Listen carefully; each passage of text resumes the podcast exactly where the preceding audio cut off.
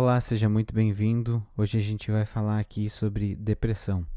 Será que depressão é mesmo uma frescura, como muitas pessoas desinformadas falam? E será que existem alterações no cérebro de uma pessoa depressiva? Será que a gente conseguiria ver o cérebro de alguém depressivo e conseguiria dizer que essa pessoa provavelmente está com depressão se a gente conseguisse ver o cérebro dela? Será que existem alterações além daquelas coisas comuns que a gente sempre ouve falar da motivação e dos pensamentos negativos que podem passar despercebido? Será que você tem depressão? Será que alguém da tua família tem depressão? É isso que a gente vai descobrir aqui hoje. Seja muito bem-vindo. O humor deprimido, na maior parte do dia, né, quase todos os dias. Além disso, sentimentos de tristeza, de vazio e de desesperança. Mas você tem também algumas questões que as pessoas não costumam saber, que são as alterações é, dos estados vegetativos. Né? O que, que seria isso? Por exemplo, a diminuição ou o ganho de apetite. Então a pessoa tem uma redução do apetite ou um aumento do apetite. A pessoa pode ter alterações também na questão do sono. Ela pode ter uma insônia ou ela pode ter uma hipersonia, que é um excesso de sono. A pessoa também pode ter agitações psicomotoras ou retardo psicomotor. E também outras alterações como capacidade diminuída de se concentrar ou de decidir. Além disso, aquilo que todo mundo sabe, né? Pensamentos de morte, suicídio e a diminuição do prazer, a diminuição da vontade de fazer as coisas. Então, como que você consegue classificar a depressão? Né? A gente é, diagnostica o transtorno depressivo maior, se a pessoa apresenta cinco ou mais desses sintomas aqui que eu elenquei. Né? Pelo menos um desses sintomas tem que ser o humor deprimido ou essa questão de perda de interesse e de perda de prazer. Para você diagnosticar depressão, então você tem que ter um desses dois, ou humor deprimido, ou a perda de interesse e perda de, da capacidade de sentir prazer, e mais quatro desses outros que eu falei diminuição, alterações né, no apetite, alterações no peso, alterações na questão do sono e alterações no nível de energia, né, agitação ou retardo psicomotor. Então, basicamente é assim que a gente faz o diagnóstico. E tem umas questões interessantes, né? A tristeza, ela muitas vezes não aparece e ela inclusive pode ser negada. Porque a, a autopercepção das pessoas né, quando elas têm algum problema, principalmente quando a pessoa tem uma privação de sono, por exemplo, a autopercepção da pessoa é prejudicada. Então, por exemplo, estava atendendo um paciente ontem mesmo que ele está tendo é, dificuldade de sono na última semana e ele teve picos de ansiedade, picos de estresse e ele não notou que ele estava estressado. Ele só notou que ele estava estressado quando o peito dele começou a doer. Então isso é muito comum quando você tem privação de sono, você ficar sem autopercepção, você ficar sem aquilo que a gente chama de metacognição, ou seja, a cognição sobre os teus estados internos, né? a, a percepção sobre o que está passando pela tua cabeça, a percepção sobre as tuas emoções. Então é muito difícil uma pessoa dormir mal e, e conseguir se perceber depressiva ou se perceber estressada e ansiosa. Então, a falta de sono, a privação de sono, ela faz com que a pessoa fique sem entender assim como que ela está se sentindo. Diminui essa autopercepção. E as outras questões, muitas vezes as pessoas confundem com outras coisas. Por exemplo, a fadiga. Muitas vezes a pessoa confunde essa fadiga é, relativa à depressão, ela pode confundir isso com, sei lá, o estresse no trabalho, é, a carga do trabalho muito aumentada. Então é muito comum que, que as pessoas é, não saibam que estão depressivas. É, já peguei paciente que não sabia que estava depressivo e é, atendia os critérios clínicos para você diagnosticar a pessoa com depressão há um mês, dois meses. Ou seja, a pessoa estava dois meses já sentindo essas coisas todas aqui que a gente elencou e não estava entendendo que isso poderia ser uma depressão. Porque a gente comumente sabe dos sintomas mais comuns, que é a tristeza e a falta de interesse nas coisas. Então, essas questões de diminuição ou aumento do interesse sexual a gente não vê falar muito. né? A gente não vê falar muito as alterações do apetite, a gente não vê falar muito sobre as agitações psicomotoras, né? As pessoas podem ter é, retardo psicomotor, ficar letargia, né? Ficarem lentas. Então essas coisas a gente não, não ouve muito falar por aí e, e pode passar desapercebido por causa disso, né? E a gente falou ali de, de algumas coisas que acontecem no cérebro também, né? A gente tem uma hiperativação de um eixo que eu já falei aqui várias vezes aqui nos programas aqui, que é o eixo HPA, né? O eixo que sai lá do hipotálamo no cérebro e chega até a glândula suprarrenal, liberando cortisol. Então esse eixo está superativado na, na depressão. A gente consegue ver isso medindo os níveis de cortisol no sangue das pessoas né, que estão clinicamente depressivas, ou muitas vezes nas pessoas que se suicidam na autópsia, você faz lá e você consegue ver se no líquido é, que está dentro ali da medula, do, do, cérebro, no líquido ali, no plasma, é, se encontra mais cortisol, né? então você consegue é, supor que esse eixo ele tenha uma causa, né? ele tenha uma relação causal com a depressão. Além disso, é, tem as citocinas pró-inflamatórias, né? são células que são assim é, pró-inflamatórias que também aumentam muito na depressão. Então o corpo ele fica inflamado como um todo e isso predispõe a pessoa a mais estresse ainda, mais cortisol. E tem também uma anomalia cerebral do sistema de processamento de emoções, do sistema de busca por recompensa e do sistema de regulação emocional. Então a gente consegue hoje em dia dizer que o cérebro de uma pessoa depressiva é bem diferente de um cérebro saudável. Né? Além desse eixo HPA, além dessa coisa que a gente falou, tem secreção de hormônios é, que muda também. A gente tem o tamanho de algumas estruturas do cérebro que também muda. Por exemplo, o hipotálamo. A gente tem o, o hipotálamo menor. Né? A gente tem umas outras estruturas do cérebro que são um pouco mais complexas de mensurar, mas que também se modificam. E então a gente consegue responder a pergunta lá do início, né? Não tem nada a ver com uma frescura. Tanto é que os medicamentos que você toma para tratar a depressão, eles atuam diretamente no funcionamento de químicas do cérebro. Então, não tem nada a ver com uma fraqueza de caráter, não tem nada a ver com uma frescura, não tem nada a ver com isso. Uh, as pessoas que têm genética familiar, elas têm um fator de risco a mais para desenvolver depressão, né? A depressão, uh, por exemplo, na minha família, ela está bem presente. Alguns dos meus avós tiveram, uh, os meus pais tiveram também. Então a gente tem, né, eu e a minha irmã, a gente tem um, um temperamento predisposto a desenvolver depressão aquele fator de personalidade chamado neuroticismo. O neuroticismo é a frequência e a intensidade com que você sente emoções negativas.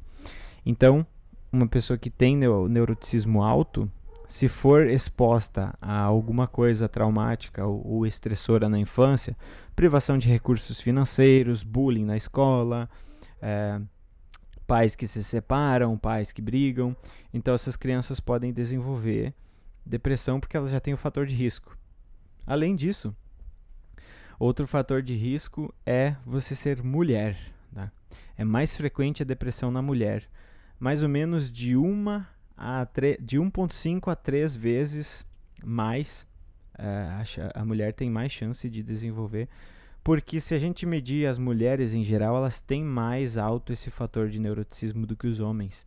Então, justamente por isso e por algumas outras questões culturais, talvez a mulher tenha mais suscetibilidade, né? E sobre o risco de suicídio, né?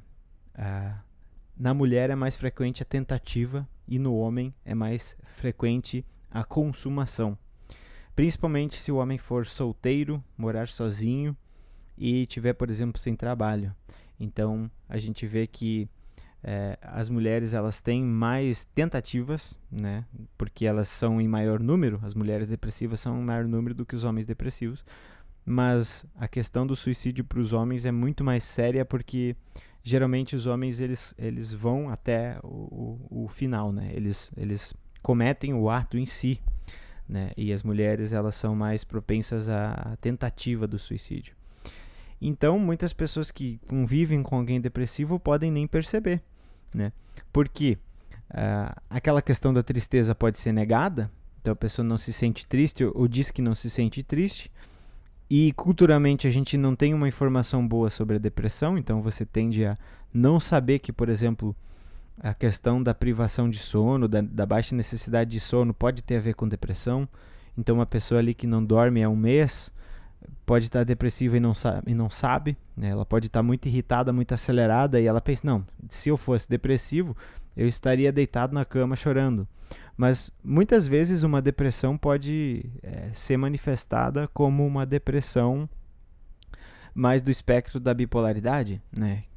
numa fase maníaca ou hipomaníaca, então a pessoa está muito acelerada, muito confiante, muito é, autoconfiante, muito avançando muito na vida, né? tomando decisões de risco, impulsividade sexual, impulsividade nas compras. Então essa é a depressão que a gente chama é, depressão bipolar, né? Que tem a, a fase que você fica mais para baixo e a fase que você fica mais mais para o mundo, mais para frente, mais para cima, né? Mais confiante. Mas a pessoa sempre cicla e ela acaba caindo nesse período depressivo depois. Então, é, por conta dessas coisas, é muito importante a gente ter esse tipo de espaço que a gente está tendo aqui para a gente conversar sobre essas questões e esclarecer, porque muitas vezes a pessoa pode ter um problema de humor muito grave, é, não estar se tratando e não saber disso. E aí o que, que a gente tem? O problema aquele da é, neuroprogressão que a gente chama. Né? Quanto mais uma pessoa que tem propensão a ter depressão ou bipolaridade, ela, quanto mais ela tem é, crises, mais rápido essas crises é, vão. O intervalo entre as crises vai, vai diminuir, ou seja, você pega a pessoa lá com 18 anos, cada 5 anos ela tem uma crise depressiva. Quando ela tiver 40 anos, certamente essas crises vão, não vão ser mais no intervalo de 5, 10 anos, vão ser no intervalo de meses, talvez, né, se a pessoa não trata. E são transtornos que têm, tra têm tratamento né, neurobiológico através de medicações e através de algumas práticas comportamentais, né, como a, a regulação do sono, como exercícios físicos, e também os tratamentos é, psicológicos, né, cognitivos, que também atuam lá na química do cérebro, portanto, dá para considerar também um tratamento biológico, claro, mas foca mais é, nas cognições. Então, o tratamento com o psicólogo geralmente vai focar no que a gente chama de tríade cognitiva. A gente vai lidar com a visão da pessoa sobre o futuro, a visão da pessoa sobre ela mesma, sobre o seu self, né, sobre o eu, e a visão da pessoa sobre o ambiente. Então a gente vai é, tratar as, as distorções que essa pessoa tem acerca dos seus afetos e comportamentos. Geralmente a pessoa depressiva ela tem uma crença de incapacidade ou de desvalor muito grande, ou de desamor, uma crença onde ela é uma pessoa muito é, que não consegue é, ter eficácia, que não consegue ter eficiência, que não é gostada, que não é amada, que não é querida. Né? Então tudo aquilo que é, teoricamente traria uma desconfirmação dessa crença não passa no sistema cognitivo dessa pessoa, é, não passa pelo sistema mental dessa pessoa. Então, essa pessoa distorce todas as questões que apareceriam no mundo para provar que essa crença de incapacidade, de desamor, de desvalor está errada. Então, a gente mexe nessa estrutura cognitiva. A gente identifica os pensamentos automáticos que passam despercebidos pela cabeça da pessoa, que eu gosto de chamar de pensamentos intrusivos, né, porque fica mais fácil da pessoa entender. Aqueles pensamentos que vêm na cabeça da pessoa do nada e que ela não sabe de onde veio e que ela julga a verdade. Por exemplo, uma pessoa pode estar tá lá fazendo seu trabalho e de repente pensar assim: mas o que, que adianta eu fazer isso? É, eu, afinal de contas, eu sou um lixo, eu sou um inútil. Esse tipo de pensamento que vem assim meio que do nada, como se fosse um raio na tua cabeça, é o que a gente trata dentro da terapia que a gente chama de pensamento automático e que eu gosto de chamar de pensamentos intrusivos. Então ele, esses pensamentos eles partem de uma estrutura um pouco mais é, um pouco mais arcaica, né? Do ponto de vista da, da evolução da pessoa em si. Então imagina uma criança que é, vivia num ambiente muito estressante e ela sofreu bullying na escola durante 3, 4 anos. Ela pode ter sim desenvolvido uma ideia de que ela é uma pessoa sem valor, por exemplo. E por incrível que pareça, a pessoa pode ficar por anos convivendo com essa ideia, talvez sem se dar conta que ela tem essa ideia dentro dela. Às vezes a pessoa pode se dar, se dar conta muito tarde que ela pensou assim a vida inteira. E às vezes a pessoa não se dá conta de que ela pensou assim a vida inteira. Às vezes a pessoa não, não percebe que ela está alimentando uma visão negativa do mundo, que ela está alimentando é, uma visão pessimista do mundo. Às vezes a pessoa não percebe. Então, a terapia ela visa corrigir essa estrutura cognitiva que o indivíduo usa para interpretar, para é, capturar a realidade, porque tudo aquilo que a gente percebe, não sei se vocês já notaram isso, é, é fruto de uma interpretação, né? Aquela história do copo, né? O copo, você enche um copo pela metade e você pergunta para as pessoas, o copo está meio cheio ou meio vazio?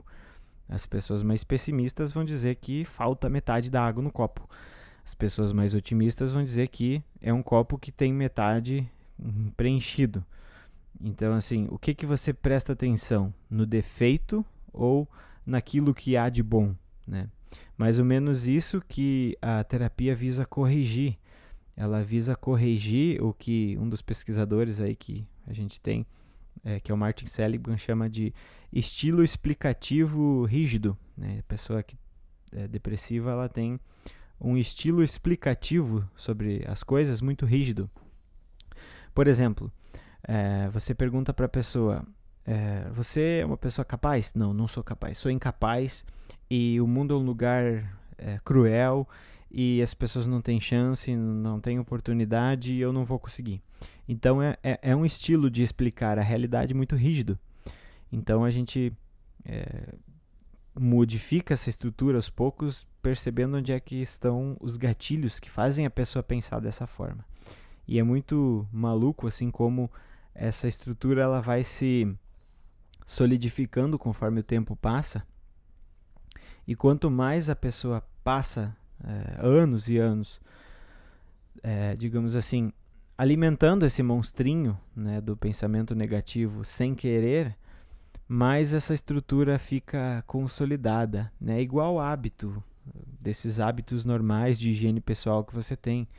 Pensa só, você agora ficar dois meses sem banho ou sem escovar dente, sei lá, ou sem é, vestir uma roupa adequada, né? Não tem como. Você não consegue viver sem essas coisas, porque você se acostumou a viver desse jeito. Né? Se você pegar uma pessoa e acostumar ela numa sociedade onde todo mundo vive pelado, talvez ela se acostume daquela, daquela forma a viver daquela forma. Então, assim, muitas vezes as pessoas vivem por 20, 10 anos alimentando um esquema cognitivo ruim, disfuncional, negativo. E aí o que, que acontece? Isso fica cada vez mais sólido. Então, assim, da mesma forma que você não consegue ficar dois dias sem tomar banho, começa a te angustiar, quando a gente chega na terapia e, e quando a gente pega aquele paciente que está depressivo há muito tempo, ou que não está com a depressão, digamos assim, ativada, né? não preenche os critérios clínicos, mas ele é um cara muito negativo, é um cara muito é, com um estilo explicativo de mundo muito rígido e fatalista. Quando a gente começa a mexer nisso e, e quando a gente começa a, a provocar esse estilo, a pessoa ela entende que aquilo está errado, distorcido, mas ela sente uma coisa estranha, porque é, é, o modo como ela percebeu as coisas sempre, então ela, ela sente aquilo como esquisito. Né? Então, um exercício que eu sempre falo para os meus pacientes fazer, quando eles vão começar a mudar alguma coisa, qualquer coisa, eu digo para eles assim: cruza os braços aí. E aí você que está em casa ouvindo pode fazer isso. Cruza os teus braços da maneira como você costuma cruzar os braços. Aí sente a sensação que está no teu corpo. Aí agora você cruza os braços ao contrário. Ou seja, aquele braço que você sempre coloca por cima, você coloca por baixo. E vice-versa. Você, se você fizer isso agora, você vai ver que dá uma sensação meio estranha no teu corpo. porque o teu cérebro manda uma mensagem dizendo assim: não é desse jeito que a gente faz as coisas. Não é assim que a gente faz. Né? Essa sensação de não é assim que a gente faz, ela é sentida pela pessoa depressiva quando começa o tratamento. Então a gente começa a questionar as crenças fatalistas da pessoa, a gente começa a questionar o estilo rígido de pensamento da pessoa, a gente começa a questionar é, as visões de mundo fatalista que a pessoa carrega há muitos anos e ela começa a achar estranho não, ela, ela entende racionalmente que é errado pensar daquela forma, mas o corpo dela, o cérebro dela, a emoção dela não consegue fazer com que ela acredite, por exemplo, que o mundo não é um lugar tão cruel.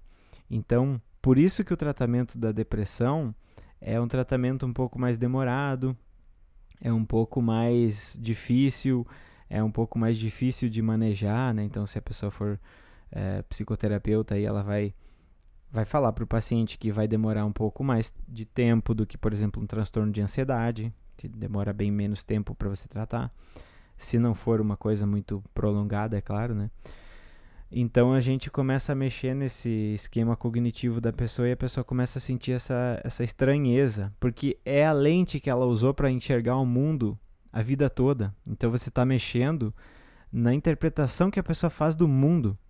É como se a pessoa tivesse andado de óculos, é, um, um óculos azul, assim, que enxerga toda a realidade de azul, digamos, filtra todas as cores, só passa o azul. E você desse um óculos normal para essa pessoa e agora ela, poxa, mas existe vermelho, existe verde, existe amarelo, as árvores, quer dizer que as árvores não são azuis, não são, não são duas dois tons de azul as árvores. Então a pessoa ela fica, ela estranha enxergar o mundo é, para além daquelas lentes cognitivas é, negativas né, que ela tinha. Então, por isso que demora um tempo. E o que, que o medicamento faz? O medicamento faz uma. Porque assim, o que, que você faria na terapia? Você faria o cérebro ser alterado pela percepção ao longo do tempo. O que, que eu quero dizer com isso? Você percebendo ao longo do tempo que o mundo não é um lugar tão obscuro e cruel, isso ia modificando a química do teu cérebro, porque toda vez que você se sente bem, você está liberando ali serotonina. Aquela pessoa que, por exemplo, consegue fazer alguma coisa, libera serotonina. E essa serotonina vai modulando o cérebro. Então, o que, que o medicamento faz? Ele pula essa etapa e vai direto no cérebro e muda a percepção da pessoa, meio que como se fosse um atalho. Né? Só que você não pode ficar num, é, você não pode ficar sempre com, com esse atalho, porque é como se você estivesse trabalhando contra uma correnteza, né? Então, assim, você... como se você estivesse subindo uma correnteza e, e, a gasolina do teu barco, ela acabasse no momento. Então, o medicamento, ele, ele vai tratar os sintomas e a pessoa vai ter que aprender estilos cognitivos mais eficazes, mais funcionais. Senão, você está sempre querendo fazer essa, essa coisa do atalho pela via biológica ali, sem tratar os esquemas cognitivos que geram a, a, a coisa biológica que está ali no cérebro.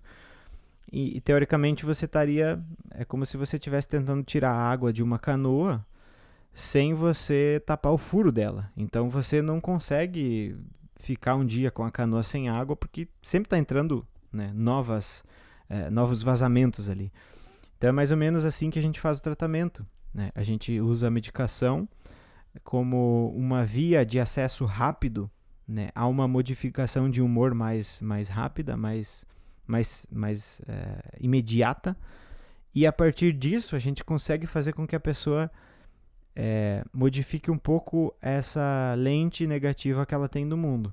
E aí a gente vai nessas duas, nesses dois pilares é, fazendo o tratamento.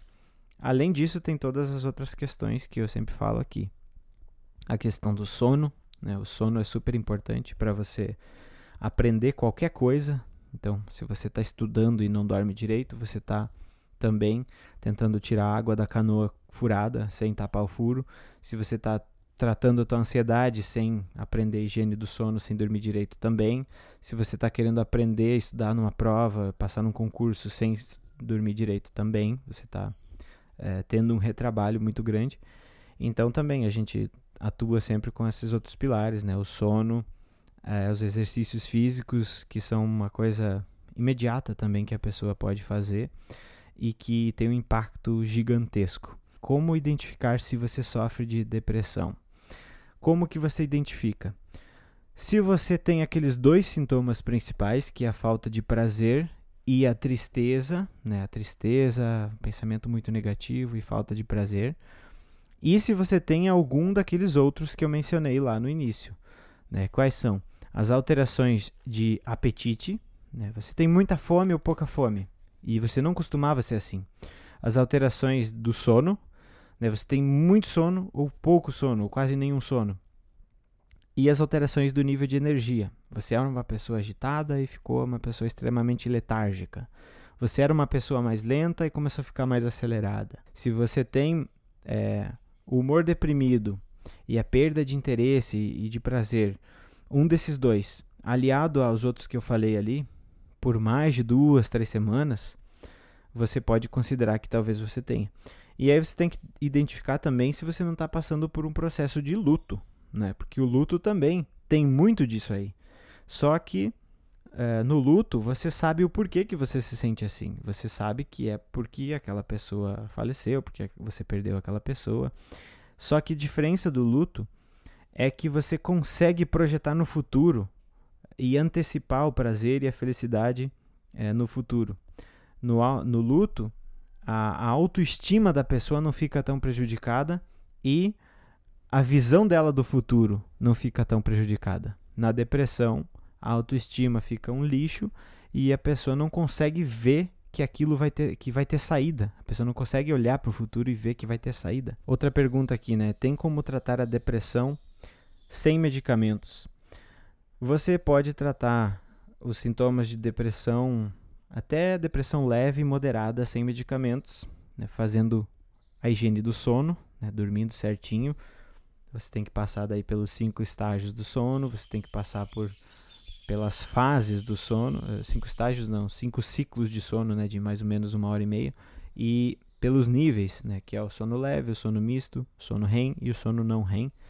Se você faz exercício físico todo dia, se você se alimenta bem, porque também tem a questão das, das citocinas inflamatórias, se você se alimenta bem, se você começar a ler, escrever, se você começar a, a tratar os teus, os teus pensamentos, a identificar os teus pensamentos, e se for uma depressão leve, é, talvez você consiga é, tratar os sintomas, né, amenizar os sintomas. Mas de qualquer forma, eu acho que é assim, é como se você tivesse, eu sempre falo dessa metáfora da, da, da canoa furada. É como se você ainda tivesse o furo ali. Só que você está conseguindo tirar bastante água. Então, assim, a tua canoa não está afundando porque você está tendo uma capacidade de tirar água bem grande. É, só que os esquemas cognitivos, os, os estilos cognitivos disfuncionais não costumam ir embora do nada. Então, assim, é, é dentro de uma sessão de psicoterapia que você vai identificar esses esquemas cognitivos para você modular eles. É muito difícil uma pessoa conseguir ter a, a percepção dos seus esquemas cognitivos sem um psicoterapeuta. Se fosse por isso, a gente que é psicólogo não faria psicoterapia com outro psicólogo, né? Porque teoricamente a gente sabe identificar os esquemas cognitivos, então por que, que a gente pagaria outro psicólogo para fazer isso para nós? Né? Tem uma questão aí de que você não consegue observar a tua própria consciência e julgar a tua própria consciência ao mesmo tempo, né? A, grande questão do ser humano é que quando ele vai estudar o ser humano, ele está estudando o próprio objeto de estudo. Então existe uma questão muito muito complexa aí, né? Como se fosse o, o peixe dentro d'água peixe dentro d'água não sabe que está na água, a não ser que alguém fale para ele. É mais ou menos isso. Então, às vezes é muito difícil você perceber as coisas sem você olhar de forma externa. E, e olhar de forma externa muitas vezes significa ter outros olhos para olhar junto com você. Então, assim, tem como tratar? Tem. Mas, assim, tem como fazer muita coisa a questão não é essa, eu acho, né? A questão não é ter como fazer. A questão é, vale a pena fazer isso? Né? Eu acho que é, é essa coisa que tem que ser pensada. Vamos ver aqui outra pergunta. Para começar a melhorar a depressão e ansiedade, uh, se não tiver resultado em seis meses, posso trocar de profissionais. Se você está notando que, por exemplo, em seis meses você não teve evolução nenhuma, eu considero sim que você pode trocar de profissional. Não é que a depressão em seis meses tem que ser curada, não é isso que eu estou falando. Mas, por exemplo, eu, eu acho que eu, eu, eu devo ter uns cinco pacientes que têm diagnóstico de depressão.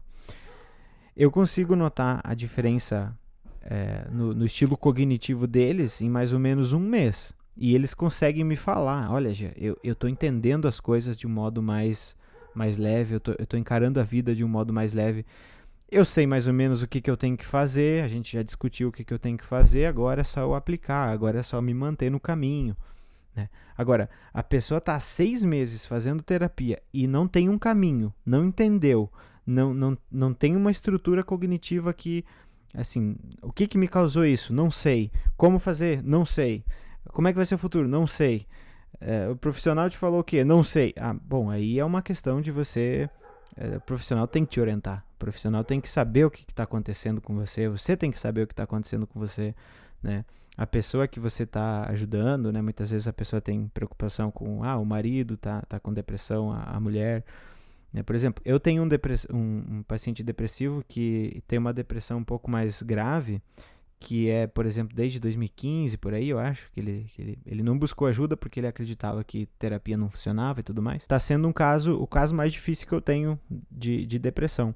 Mas ele já está fazendo exercício físico, ele já entende os esquemas cognitivos negativos dele, ele já sabe que são distorcidos, ele entende quando estão sendo, quando o pensamento está distorcendo, ele entende isso. Só que ele não se sente ainda completamente. Ele diz assim: eu sei que o mundo não é tão ruim, eu sei que a minha vida não é tão ruim, eu sei que não tem tanto perigo, mas eu ainda não consigo sentir isso de fato, mas eu sei. Então, né, aqueles casos mais difíceis podem demorar mais de seis meses para a pessoa se sentir bem, mas ela tem que entender que está acontecendo uma melhora, ela tem que perceber essa melhora. Eu acho que ela tem que entender antes dos seis meses que está acontecendo uma melhora. Impossível que em seis meses você não consiga explicar nada para o paciente, você não consiga dar nenhum recurso que o paciente consiga entender que existe um caminho, que existe uma luz no fim do túnel. Então, acho que seis meses é um tempo é, um tempo considerável de terapia, dá para fazer muita coisa, dá para trabalhar muita, muita psicoeducação, dá para ensinar um paciente de ele ser expert em depressão em seis meses e mais ou menos por aí eu acho a pessoa que perguntou. Então, eu acho que é um tempo considerável. Eu acho que em seis meses dá para melhorar bastante coisa. Mas como eu disse, o tratamento definitivo, o tratamento é, terminar de fato, leva mais tempo. Leva às vezes um ano, às vezes um ano e meio, e às vezes demora menos. Tudo depende de quanto tempo a pessoa esperou para procurar ajuda, né? Como o cérebro é uma máquina de hábitos, se você fica 20 anos depressivo, você criou um hábito de se sentir mal. Você criou um, uma quase que fosse um, uma mania de pensar negativo. E aí vai ser mais difícil de o terapeuta te ajudar a corrigir esse estado. Né? É, perguntaram também sobre é, tempo de tratamento de, de, criança. Não entendi, mas não entendi a pergunta se é isso que, que foi perguntado, né? Se é se é o tempo de tratamento de uma criança. Acho que deve ser isso. A criança, ela pode apresentar também os sintomas. E dependendo do tipo de, de trabalho, pode demorar menos tempo. Criança, adolescente. Se o psicoterapeuta conseguir uma, um vínculo com a pessoa, se o psicoterapeuta conseguir é, que a pessoa goste da terapia, se ele conseguir é, ser empático, se ele conseguir fazer a pessoa entender que aquilo ali vai dar resultado, se ele conquistar a pessoa, né? Porque o psico, psicólogo, o psicoterapeuta tem que fazer a pessoa crer que aquela terapia vai funcionar. Como esse meu psicólogo, como esse meu, meu, esse meu paciente que veio e na primeira sessão ele disse: Gil, vou ser bem franco com você, não acredito em psicoterapia, não acredito que funciona, vim porque minha mulher pediu para mim vir e tal. E eu demorei umas duas, três sessões, mas eu consegui convencer ele. Então, assim, se você consegue esse tipo de vínculo com uma criança, com um adolescente, ele pode demorar menos, porque o cérebro dele ainda não está consolidado, as estruturas neurais não estão ainda é, concretadas, né? Com 25 anos, mais ou menos, é que o cérebro, ele mais ou menos que cria... Ah, bom, é assim que eu enxergo o mundo, dessa forma, pá. Então, com 25 anos, tá tudo pronto. Antes disso, é, o cérebro é uma esponja. Então, é muito mais fácil de tratar se você conseguir criar esse vínculo. Eu, por exemplo, não sei criar esse vínculo porque eu não trabalho com criança, só atendo adolescentes, mas é, não sei dizer assim muito especificamente se demora muito menos tempo para tratar uma criança com depressão. Digo pela teoria, né? Teoricamente, pode demorar menos tempo por causa dessa questão da neuroplasticidade. Uma criança tem mais condições de aprender mais rápido e aprender qualquer coisa, né? aprender uma nova língua, aprender uma nova habilidade, qualquer coisa. E a psicoterapia é um processo de reaprendizagem de como você enxerga o mundo. Então, teoricamente, se você conseguisse as, as variáveis que impactam na, na, no tratamento de uma forma positiva, talvez você demorasse menos tempo. Então é isso, esse foi o nosso episódio sobre a depressão.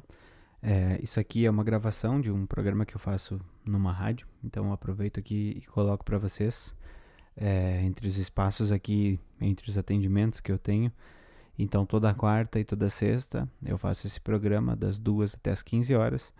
Então, teoricamente, se tudo correr direitinho, toda quarta e toda sexta até o final da noite ou no próximo dia eu sempre coloco aqui para vocês um episódio. Me sigam lá no Instagram, Psi no YouTube também, tem o meu canal lá. E a gente se vê no próximo episódio.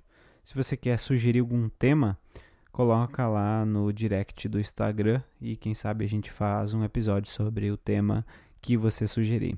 Se você quer saber como lidar com a ansiedade, como tratar a tua ansiedade ou como tratar os teus pacientes que têm ansiedade, lá no Instagram tem também o link para o meu curso, que é um curso completo, tem mais de 107 aulas sobre como que você supera a ansiedade de forma natural, com medicamentos ou sem, né, mas o foco do tratamento lá são estratégias da psicologia e das neurociências, né, então estratégias cognitivas e comportamentais. Então a gente orienta lá, tem também algumas aulas, alguns módulos sobre a medicação, as medicações mais usadas, como que funciona o tratamento medicamentoso, mas o curso é focado em estratégias cognitivas e comportamentais para você lidar com os teus sintomas da ansiedade, todos os tipos de ansiedade, fobia social, pânico, é, TAG, né, que é a ansiedade generalizada. Tem algumas aulas também sobre o toque, então é um curso bem completo. Dá uma olhada lá e a gente se vê no próximo conteúdo.